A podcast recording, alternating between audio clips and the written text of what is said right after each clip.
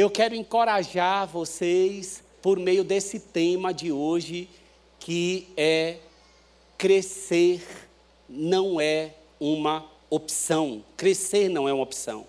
E é tão curioso porque quando a gente fala de um tema assim, crescer não é uma opção, a primeira coisa que pode se achegar ao nosso coração é assim: como assim crescer não é uma opção? Você está me pressionando em um conceito? Você está colo querendo colocar goela abaixo em mim que crescer não é uma opção? Haja vista que eu poderia te dar tantos exemplos de pessoas ao meu redor que estão há tantos anos na igreja, mas eu percebo que não cresceram nada. Aí você vai dizer: tem certeza que crescer não é uma opção? E aí eu diria para você: nós podemos considerar dois dicionários. Eu gosto de uma frase, essa frase eu aprendi com o pastor Robério, que ele vai dizer assim: não dá para nós conversarmos se as palavras são as mesmas, mas o dicionário é diferente. Não é assim? É mais ou menos assim a, a, a frase. É, é, o dicionário, é mais ou menos, que ele fez uma cara estranha, eu acho que eu não acertei muito bem a frase, não. É, é, é bem, é, é nesse caminho a frase. Mas. ele fez assim, ó. Depois eu arrumo. É mais ou menos isso. Aí ele vai falar, não aprendeu a frase, né?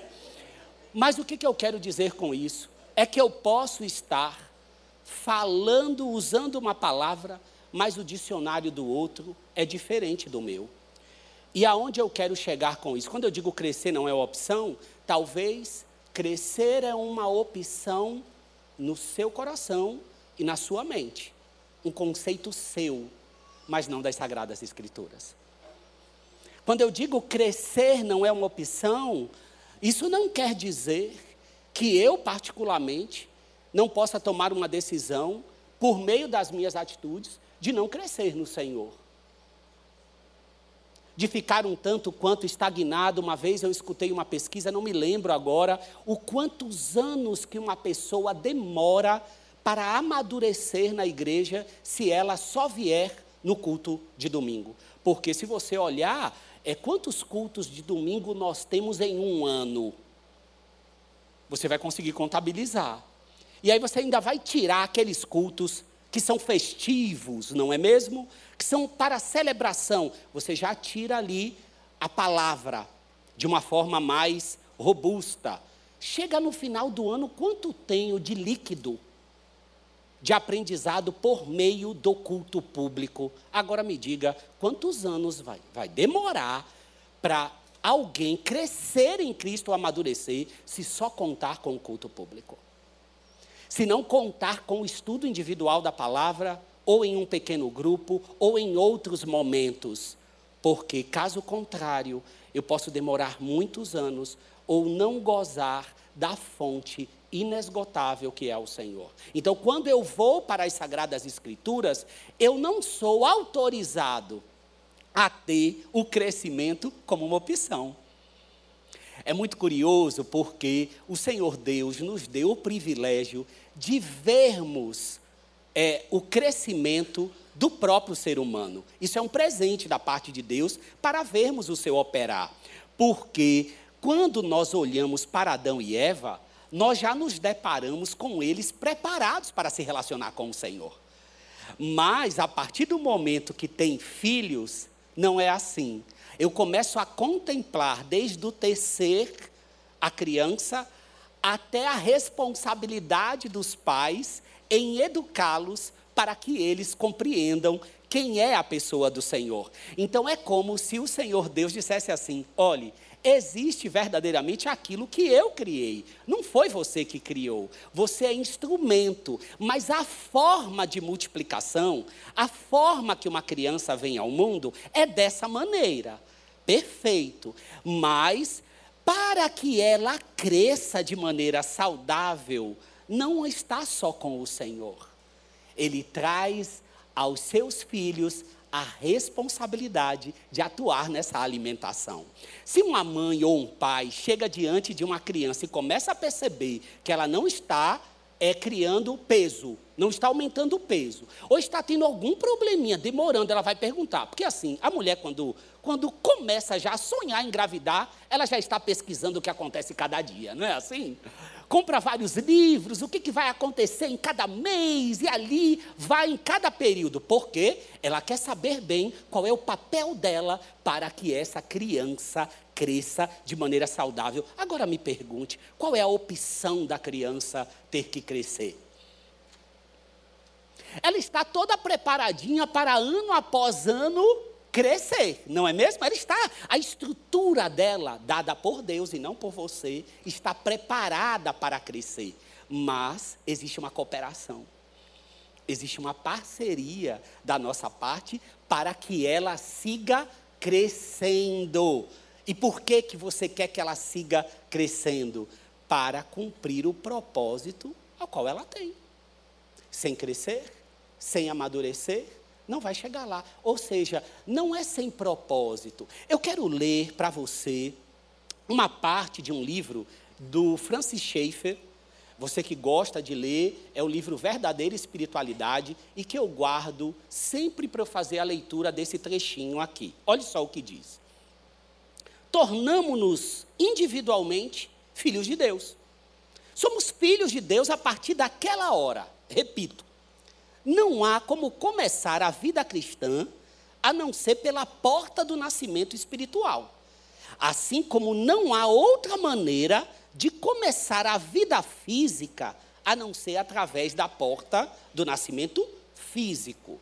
Mas depois de dizer isso sobre o início da vida cristã, precisamos também reconhecer que, embora de início seja necessário um novo nascimento, ele é apenas o começo. Não devemos pensar que por termos aceitado Cristo como Salvador e assim já sermos cristãos, só exista isso na vida cristã. De certo modo, o nascimento físico é a parte mais importante da nossa vida física, porque não estamos vivos no mundo externo enquanto não nascemos. Por outro lado, entretanto, esse é o menos importante de todos os aspectos de nossa vida, porque somente o começo e logo se torna passado. Depois que nascemos, o importante é viver nossa vida em todos os seus relacionamentos, possibilidades e capacidades. Eu quero repetir essa frase. Depois que nascemos, o importante, ou seja, depois que houve toda a celebração, nasceu, louvado seja Deus. E agora, o que, que acontece? O mais importante é viver nossa vida em todos os seus relacionamentos, possibilidades e capacidades. Acontece exatamente o mesmo com o novo nascimento. Por um lado, o novo nascimento é a coisa mais importante de nossa vida espiritual, porque só somos cristãos depois que passamos por isso. Por outro lado, no entanto, depois que a pessoa se tornou cristã, esse ponto precisa ser minimizado, no sentido de não termos sempre a mente voltada para o nosso novo nascimento. O importante depois de ser nascido espiritualmente é viver. Ao novo nascimento e então à vida cristã para ser vivida. Então eu acrescento: crescermos no caminho que está proposto. Essa é a área da santificação.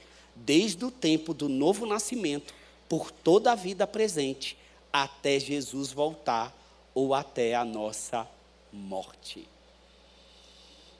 Que coisa maravilhosa. Como que eu vou dizer que crescer é uma opção?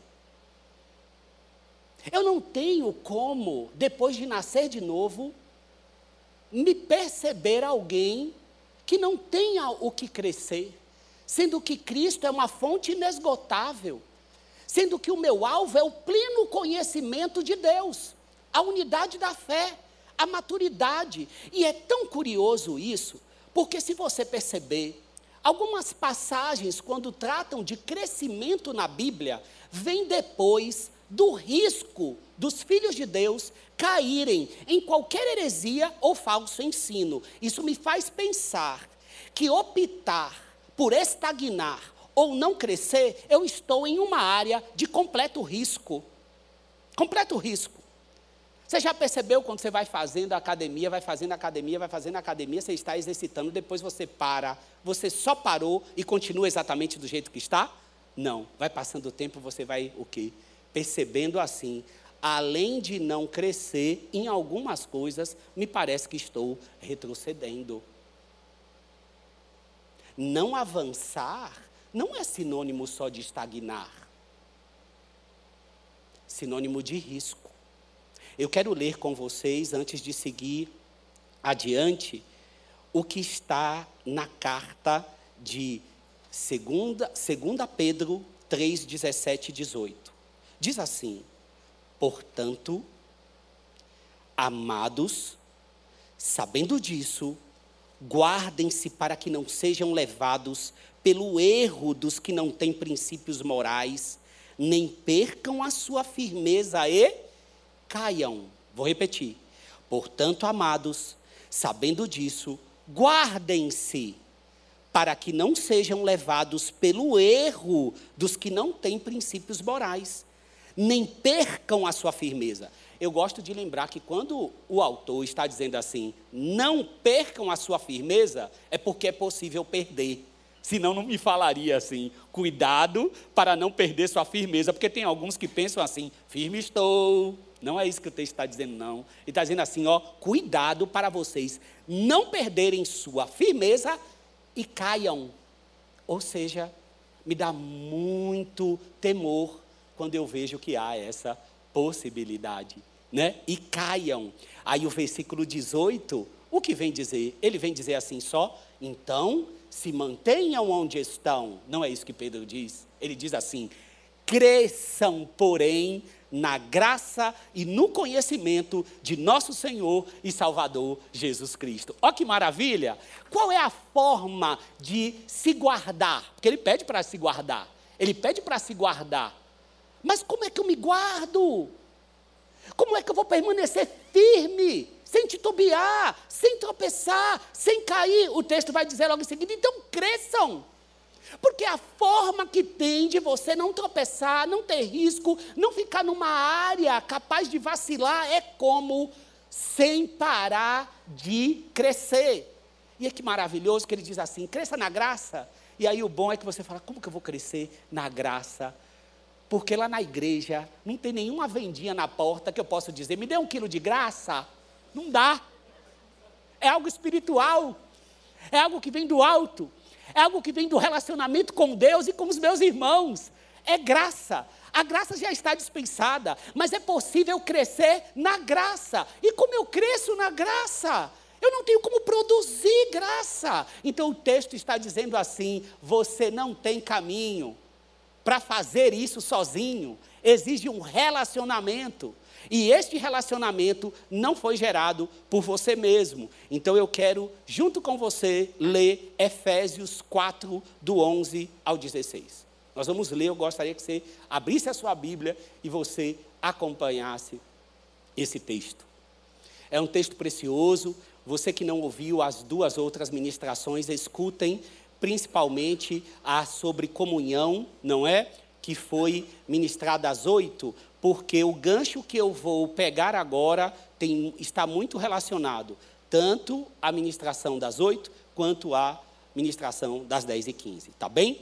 Vai dizer assim: E ele designou alguns para apóstolos, outros para profetas, outros para evangelistas e outros para pastores e mestres, com o fim de, ou seja, quando Jesus subiu, porque antes disso é, antes disso, Paulo vai citar, vai resgatar um trecho do Salmo 68, né? Para dizer que Cristo subiu. Enfim, quando Cristo subiu, o que, que ele fez? Trouxe os despojos. Os despojos da vitória. Toda guerra tem uma. Toda guerra, toda batalha, quem vence tem os despojos da guerra. E esses despojos foram os dons que foram distribuídos ao corpo de Cristo, aonde nós vamos ver alguns aqui, mas tem outros textos que existem inúmeros outros dons. Mas vai dizer assim: por que, que Jesus designou alguns para apóstolos, outros para profetas, outros para evangelistas e outros para pastores e mestres, com o fim de preparar os santos? Ou seja, os santos vão estar em preparo para a obra do ministério. E para que isso? Para que o corpo de Cristo seja edificado. E para quê? Até que todos alcancemos, até que todos.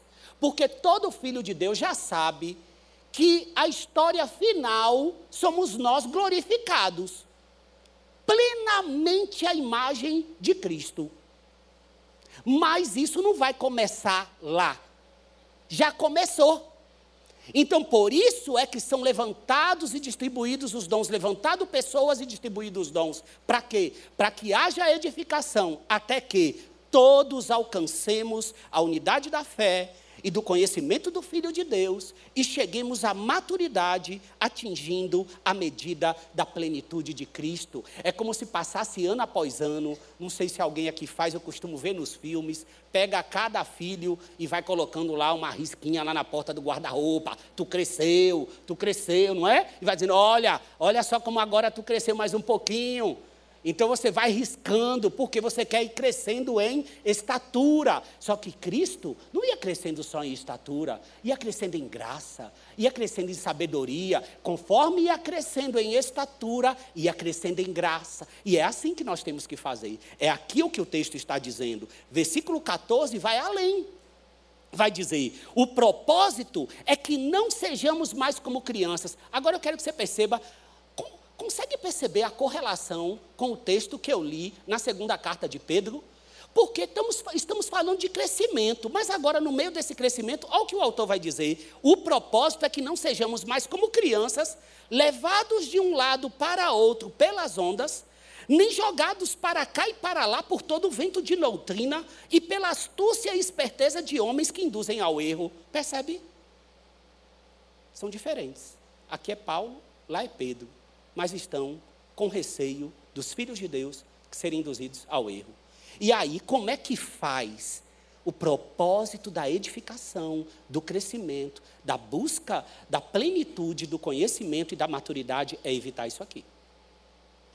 E você percebe que o 15 vai dizer: antes, seguindo a verdade em amor, vocês vão se proteger disso tudo. E o que mais? Cresçamos em tudo cresçamos em tudo naquele que é a cabeça, Cristo. Dele, todo o corpo ajustado e unido pelo auxílio de todas as juntas, cresce. Percebe? Eu não consigo ver outra coisa aqui nesse texto, a não ser o caminho do crescimento. Não há, eu não consigo enxergar. Você falar, ah, na minha versão não está cresce, não, pastor. Não tem outra, tem. Efetua o seu próprio crescimento. Ou você vai achar edificação e edifica-se a si mesmo em amor, na medida em que cada parte realiza a sua função.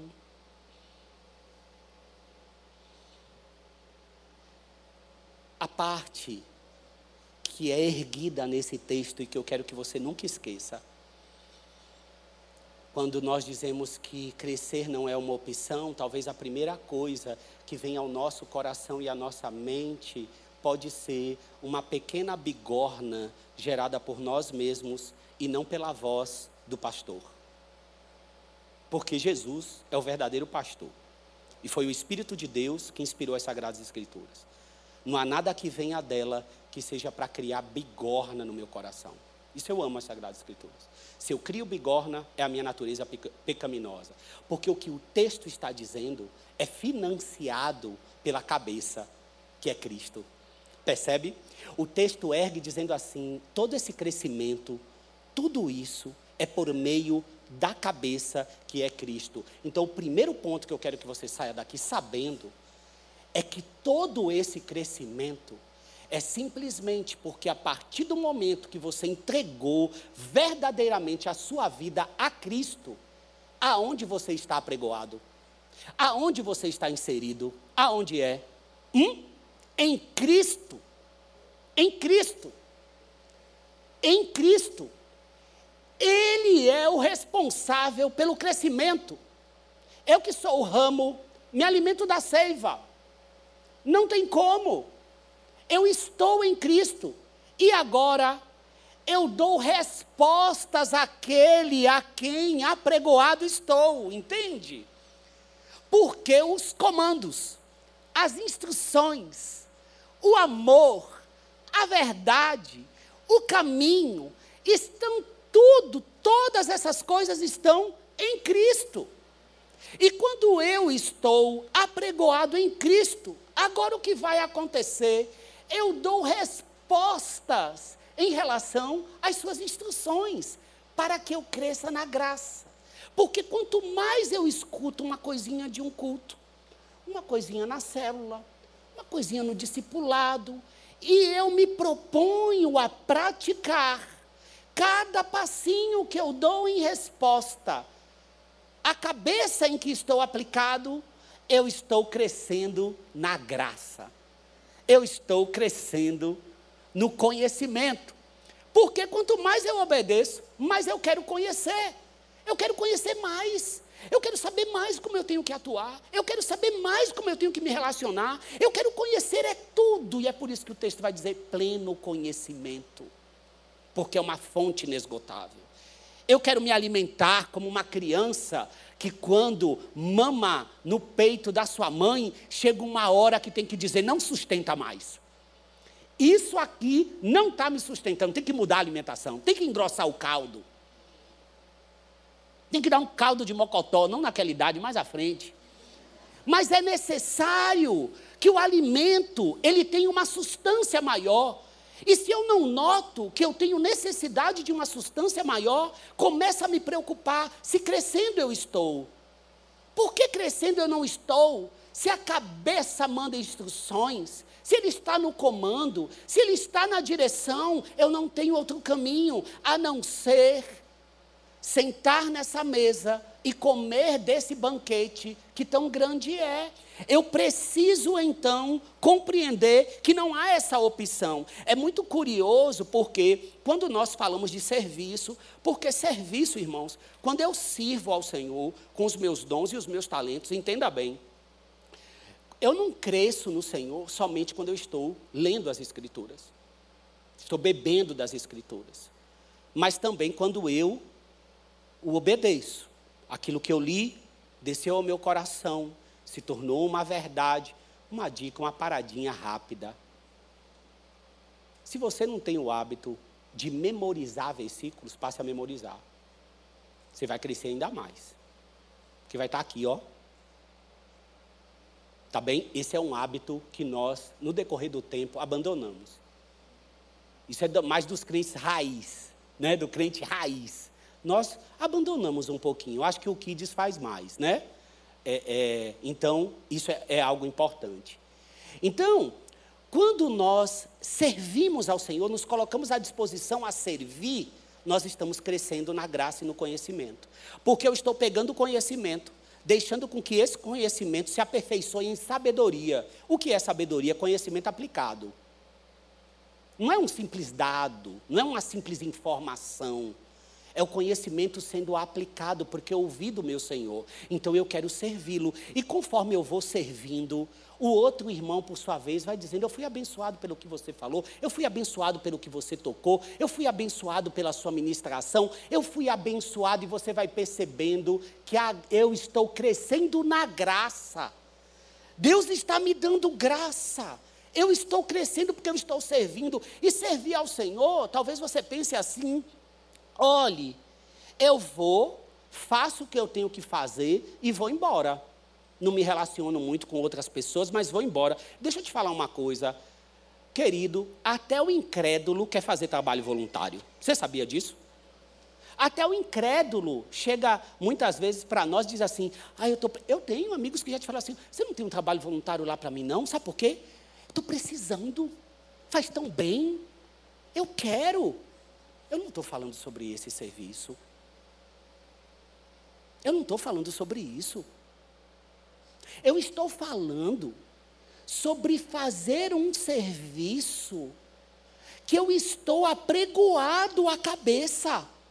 Eu não estou falando daquele que está como Efésios 2, mortos nos seus pecados e nas suas transgressões, seguindo suas próprias concupiscências. Eu estou falando daquele lavado, regenerado, salvo, já foi transportado do império das trevas para o reino do seu filho amado. Eu estou lá nesse reino. Então, eu já estou nesse reino. Então, quando eu sirvo ao Senhor, eu não estou simplesmente fazendo um trabalho voluntário, eu não estou. Eu sirvo ao Deus Altíssimo. Eu tenho um Deus todo-poderoso que eu estou apregoado, e quando eu faço, não é simplesmente as minhas mãos, são as mãos de Jesus, são os pés de Jesus, é o coração de Jesus, é a compaixão de Jesus, é como Jesus chegou diante da mulher samaritana e se, a, a mulher, a viúva de Naum, e se compadeceu. A compaixão dele está em mim. Eu não estou simplesmente tocando uma bateria, eu não estou simplesmente cantando, eu não estou simplesmente cuidando de uma grávida em situação de vulnerabilidade com minhas próprias mãos. Em mim há um instrumento de graça do alto, de graça do Senhor. Eu sirvo ao Senhor todo poderoso, todo glorioso. Não é qualquer serviço. Não é. Não pense em você que você está indo, bate o cartão e vai embora. Você está pregoado na cabeça que é Cristo. Eu estou me relacionando com Ele com o serviço. Então ele não me autoriza, a palavra de Deus não me autoriza simplesmente vou, faço um serviço, mas não me relaciono com o corpo, não tenho comunhão, não sou eu que dito as minhas regras, eu sou servo e não senhor, eu sou filho e não o pai. Então eu não tenho o direito de determinar como eu cresço. Não, eu vou no culto, não vou me tornar membro e eu vou crescer por mim mesmo em minha casa. Isso é o conceito do teu coração. Teu coração é pecaminoso, como de todos nós. Ele produz conselhos que não são conselhos do alto, mas quando eu vou para as instruções, as instruções do Senhor precisam ler o meu coração. Eu leio a palavra e deixo a palavra me ler. E se algo em mim está escrito que não pertence à palavra, eu peço para que o sangue de Jesus apague essa sentença, para que a dele ocupe e habite ricamente o meu coração. Isso é importante que nós saibamos. Isso é importantíssimo. Agora, eu não tenho como escolher crescer ou não. Eu não tenho como escolher servir ou não. Eu quero ler rapidamente dois trechos. Dois trechos. O primeiro é sobre Cristo. Olhe só. Embora fosse filho, aprendeu a obediência, aprendeu a obediência, mesmo sendo filho mesmo sendo filho de Deus, pelas coisas que sofreu e tendo sido aperfeiçoado, tornou-se o autor da salvação eterna para todos os que lhe obedecem. Ele se tornou mesmo tudo isso para os que lhe obedecem. É isso que diz a palavra. Deixa eu ir até o Antigo Testamento e pensar com você sobre alguém que atuou na volta do exílio do povo. Olha só o coração de Esdras. Esdras 7, do 8 ao 10. Esdras chegou a Jerusalém no quinto mês do sétimo ano desse reinado. No primeiro dia do mês, ele saiu da Babilônia e chegou a Jerusalém no primeiro dia do quinto mês. Porque a boa mão, porque, olha só, não começa dizendo do que ele fez. A boa mão de seu Deus estava sobre ele. Pois Esdras tinha decidido dedicar-se a estudar a lei do Senhor e a praticá-la e a ensinar os seus decretos e mandamentos aos israelitas. Percebe, queridos? Não é uma opção. E é curioso porque o Senhor Deus, Ele tem um interesse com isso. Com que eu saiba que está na, na, na cabeça, eu não estou solto. Porque eu não posso simplesmente pensar que é para o meu crescimento. Vamos pensar agora que todos nós, o segundo ponto é isso: é imaginar que não tem um fim mesmo no meu crescimento. Porque Deus, pense agora que todos nós, todos nós, pensa que você tem um corpo físico, certo? Agora pense que todos nós juntos, como povo, formamos um único corpo físico. Um único corpo físico. Todos os filhos de Deus formando um único. O foco do nosso Pai é esse corpo crescer. Eu cresço individualmente com o interesse que o corpo cresça.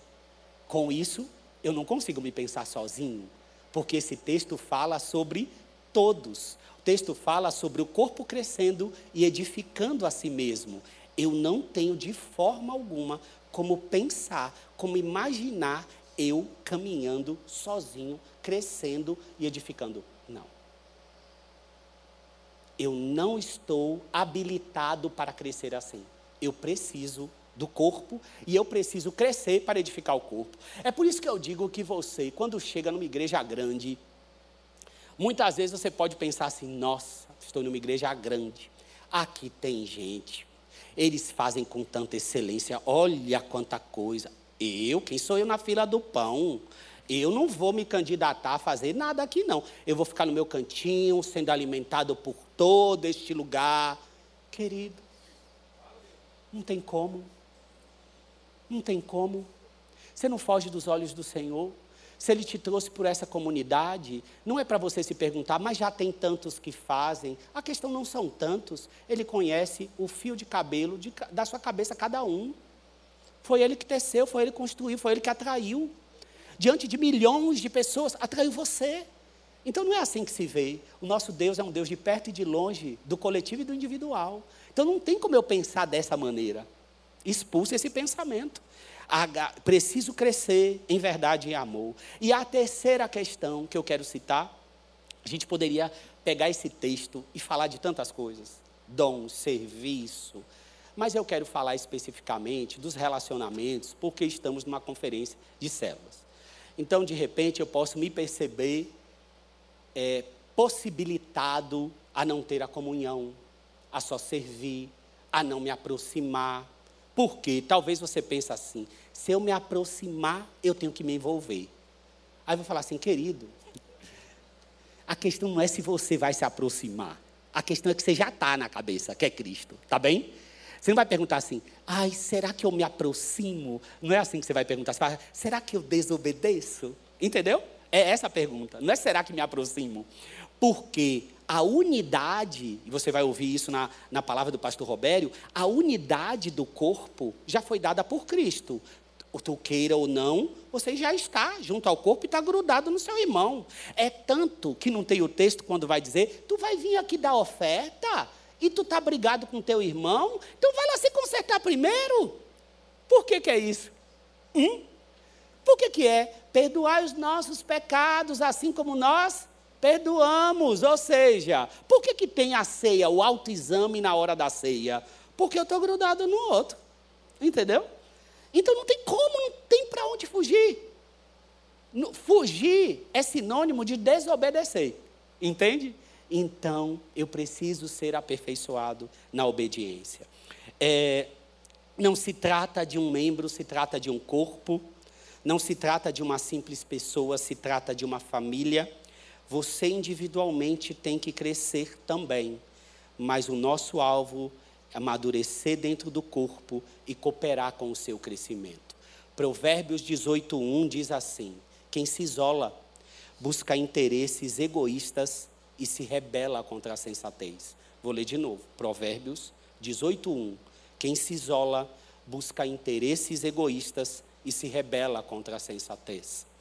Uma frase importante de Lutero e que, e que ilustra muito essa questão da santificação por meio da edificação. Ele disse assim: Um ano de casamento me santificou mais do que dez anos de monastério. Olha só.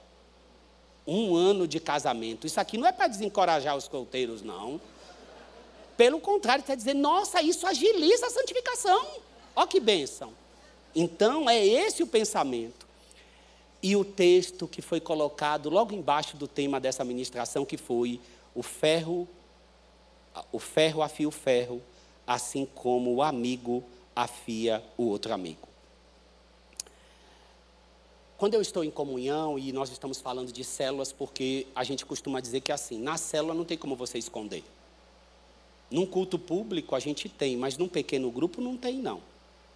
Não tem eu esconder que talvez eu vá em um pequeno grupo e diga: olhe, eu quero um outro pequeno grupo. Por quê? Eu não gostei das pessoas daquele não. É meu, eu, eu quero contar um, eu acho que vocês já devem conhecer essa historinha, né? Algumas pessoas costumam dizer para mim, às vezes, pegar um conselho sobre um local, se ela deve ir a um local. Ai, olha, eu tenho receio das pessoas naquele lugar não serem boas, de lá ter problema. Eu falo assim: ó, deixa eu te contar uma historinha. Talvez vocês já conheçam, que é assim: havia uma cidade. Na porta da cidade tinha um ancião. Aí vinha um viajante caminhando e passava na frente da cidade. Aí dizia assim: Ô ancião, tudo bem? Tudo bem. Vou dar um graça e paz para dizer que é crente. Graça e paz, ele graça e paz. Aí ele vai dizer assim: Nessa, eu estou vindo a viagem e quero mudar de cidade. Essa cidade é boa. Aí o ancião diz assim: A cidade de onde você vem é como? Aí diz: A cidade ela é todo mundo fofoqueiro, todo mundo preguiçoso. Olha, é tão difícil. Aí o ancião: Aqui é a mesma coisa. Aí ele: Ai, tu não quer ainda, tu pode ir. Veio outro viajante.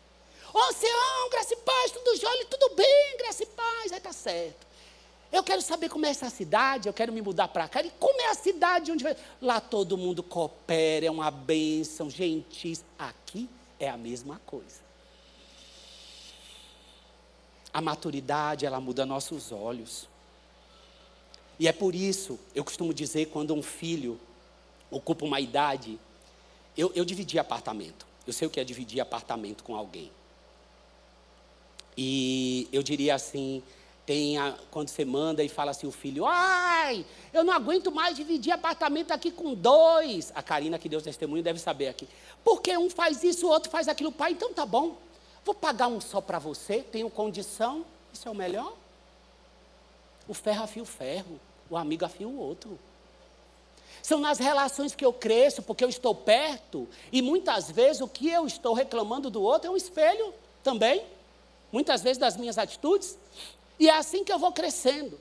E eu vou lendo as instruções. E quando estou em um pequeno grupo, fica mais fácil eu ser exposto diante das situações que me levam ao crescer na graça. Eu me lembro que eu estava como líder de célula bem no início, 2012 para 2013, e teve uma situação de vulnerabilidade na célula.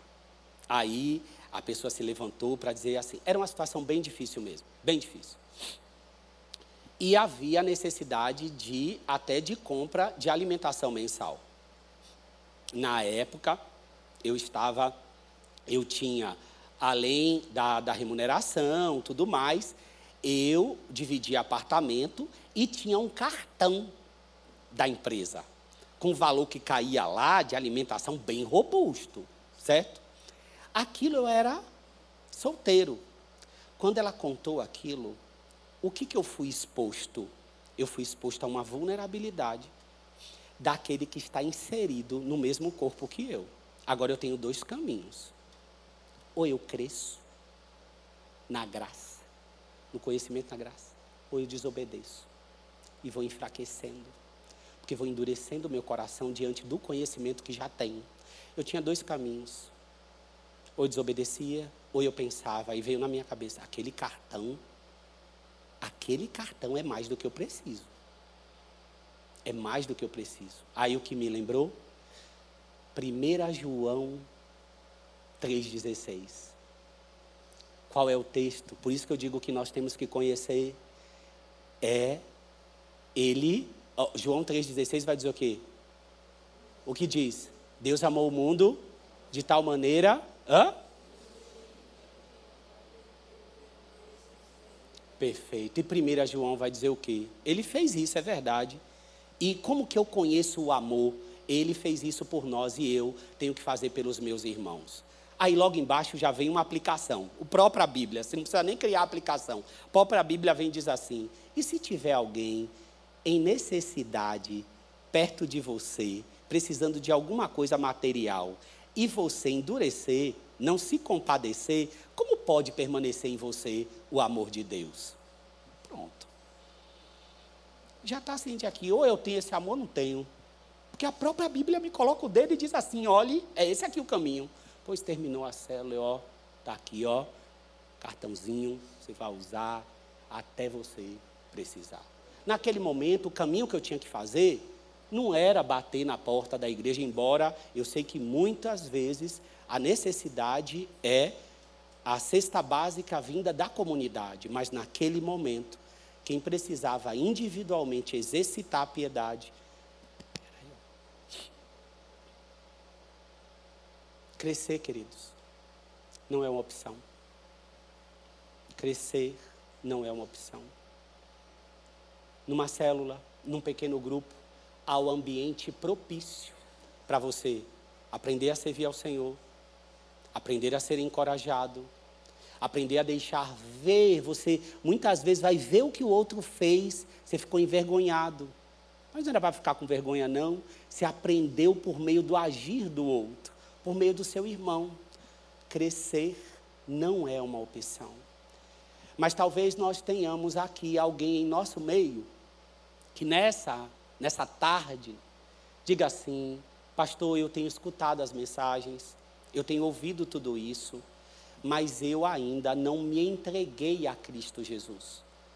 Eu quero começar essa caminhada de crescimento, porque eu, me, eu ouvi aí que primeiro é o nascimento espiritual. E eu quero nascer de novo. Eu ainda não me entreguei a Jesus e quero me entregar nesse momento.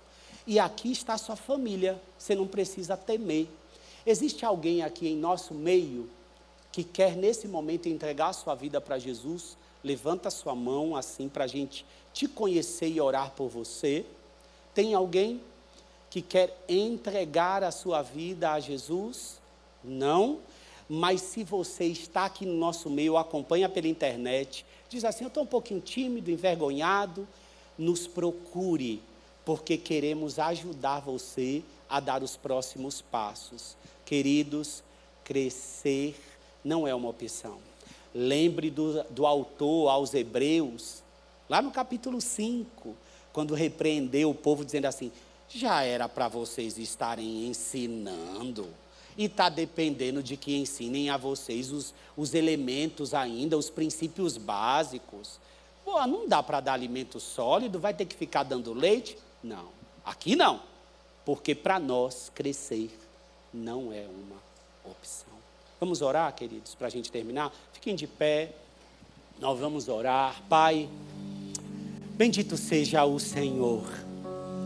Estamos aqui diante de Ti, com tantas células, tantos pequenos grupos, tantos ministérios, tantas outras formas de crescimento e serviço.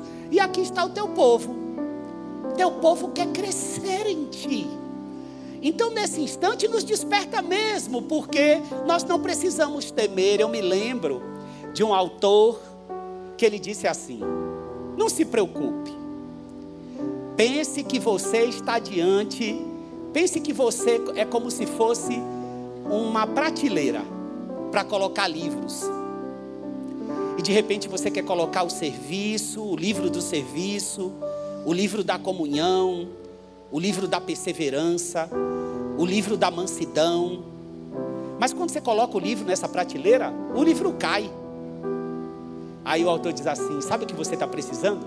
Lembrar que para livros tem suporte. Você coloca um de um lado e outro do outro. O primeiro suporte, você coloca de um lado que é a justiça de Cristo. Foi Ele que morreu no seu lugar, para que a justiça dele seja aplicada em você. Você não depende de você mesmo. Você foi salvo pelos méritos de Jesus. Do outro lado, você coloca um outro suporte, o suporte do poder de Cristo. Porque é por meio do poder dele que nós servimos, crescemos e edificamos uns aos outros. Agora, pode colocar os demais livros, porque você vai cooperar em todo esse processo. Mas os suportes vêm dele. Somos suportados por ti. Estamos em ti estamos habilitados para crescer. Sopra, Espírito de Deus, que o seu povo vá com a palavra guardada. Nós cancelamos qualquer estratégia de Satanás para arrancar a frutificação dessa palavra. O seu povo está habilitado para crescer. Vem, Senhor, nos conduza, conduza aqui, conduza na cidade, conduza nos trabalhos, conduza nas nações. Eleva, Senhor, o crescimento dos nossos pequenos grupos em piedade, em vida com o Senhor e numericamente também. Levanta entre nós, Senhor, que a graça do Senhor, que o teu espírito, o teu poder, o teu amor toda a graça que há em ti acompanhe o teu povo, conduza eles no crescimento, cada um de nós. Bendizemos ao teu nome e mais uma vez dizemos: o amamos e queremos obedecer o Senhor hoje, amanhã e até a morte, até o Senhor voltar, até estarmos juntos ao Senhor, declarando de eternidade a eternidade: Santo, Santo, Santo é o Cordeiro que venceu. Amém. Amém, queridos. Deus abençoe, vá em paz, viu? Que Deus te dê graça.